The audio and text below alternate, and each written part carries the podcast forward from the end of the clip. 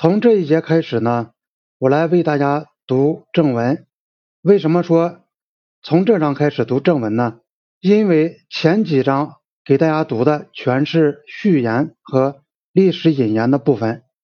因为这部书呢是外国人写的，我们中国人翻译过来的，所以说作者在写作的题材上，每一章的包括标题还有内容方面，特别是。每一章里面的句子特别特别的长，它和我们中国人的写作、读书的习惯有很大的区别。现在呢，我就先为大家读几条，包括尼赫鲁在内的他讲的几段话。第一章对撞的方针，我们的地图表明麦克马洪线是我们的边界，不管地图不地图，这就是我们的边界，这个事实没有变。我们坚持这条边界，我们绝不让任何人越过这条边界。尼赫鲁，一九五零年于人民院。凡用语言、文字、符号、标志或其他方式对印度的领土完整提出异议，足以或可能危害印度的利益、治安或安全者，将处以三年以下的有期徒刑。或罚金，或判刑并罚金。印度刑法修正法案，一九六一年第二节。奇怪的是，英国官员们所画的边界线，居然被英属印度帝国的非英籍继承国尊奉为宝贵的国家产业。英国当初画出这些边界，并没有在英王的印度臣民中引起风波。假如那时印度有人注意到杜兰和麦克马洪所干的事情，他们必定会认为这是英帝国主义者用印度纳税人的钱，又一次玩弄强权政治的缺德把戏，而把它一笔勾销。现在继承国把这些英国制造的边界线奉若神明，当做民族遗产中的传家宝，这是。历史上没有预料到的不幸的发展。阿诺德·托因比，每一个新生的政权的最初的几乎是本能的反应，就是紧紧保住遗留给他的那份领土。凡是殖民国家曾经统治过的地方，新兴的国家就一定要统治。贡纳尔·米达尔。好了，读完了。这几段讲话，现在我开始给大家读作者写的正文。一方针已定。一九四七年八月十四日午夜，当印度作为一个独立国家，用尼赫鲁的话来说，应运而生的时刻，印度的边界也经历了看不见的，但却是深刻的变化。在印度独立前，边界。是英国所关切的事情。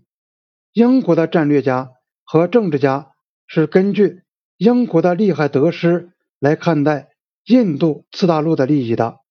他们只关心来自俄国或中国的威胁对英国投资产生的影响，或在伦敦议会里引起的反应。印度的民族利益并不是英国要考虑的因素。英国人。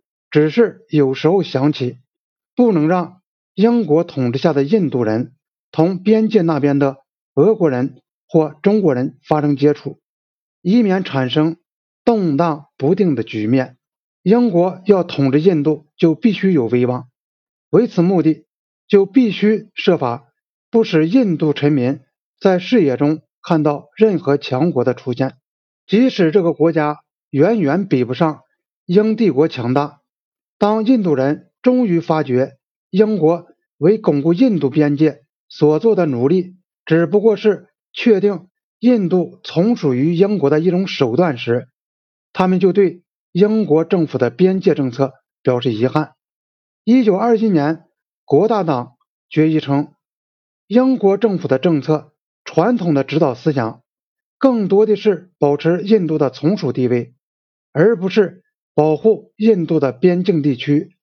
印度作为自治的国家，对他的邻国用不着害怕，因为敦促那些对印度人民并无恶意的国家不要同英帝国签订任何条约。随着印度的独立，一切都变了。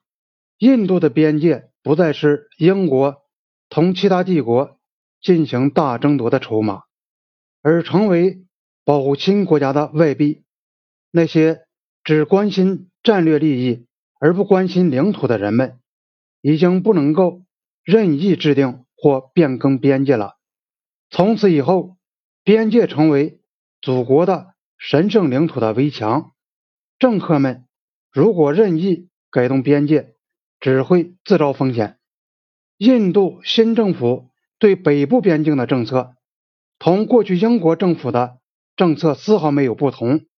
印度在1949年利用了西金一个地方起义反抗大军的机会，把军队开了进去，使西金成为他的保护国，而且使西金对他的依附程度超过了过去西金在形式上对英国的依附关系。同年，印度与不丹签订条约。把英国指导不丹对外关系的权利接收过来，新德里在尼泊尔的势力依然凌驾一切。一九五零年，印度政府协助尼泊尔国王结束了拉索家族一个世纪之久的统治后，印度的势力更加强了。印度新政府就这样接管了并巩固了寇松称之为保护国链条的。喜马拉雅山区的各个小国，印度一独立就继承了英国对西藏的政策。最后一任英国驻拉萨代表理查逊居然还保留原职代表印度，这就象征着，无疑也加强了这种连续性。英国驻拉萨代表机构于1947年8月15日正式变成。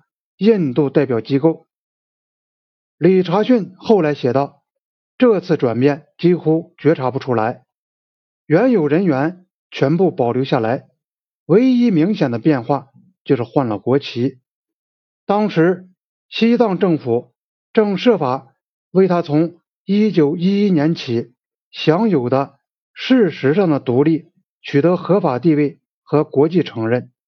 快要完蛋的。”中国国民党政府也无法打消西藏这种念头。一九四九年年中，西藏人把国民党政府人员从拉萨赶走，借口是怕那些人可能是或已变成了共产党。中国国民党方面怀疑理查逊和印度在这出戏里插了一手。西藏当局因拉萨贴金的。木龙嘴里滴水，这些不祥之兆感到惊慌，可能也对北京出现一个新的强有力的政府的前景感到惶恐，因而开始建立军队。西藏请求印度提供武器弹药，印度表示同意，并派遣一名高级陆军军官赴藏办理军事援助事宜。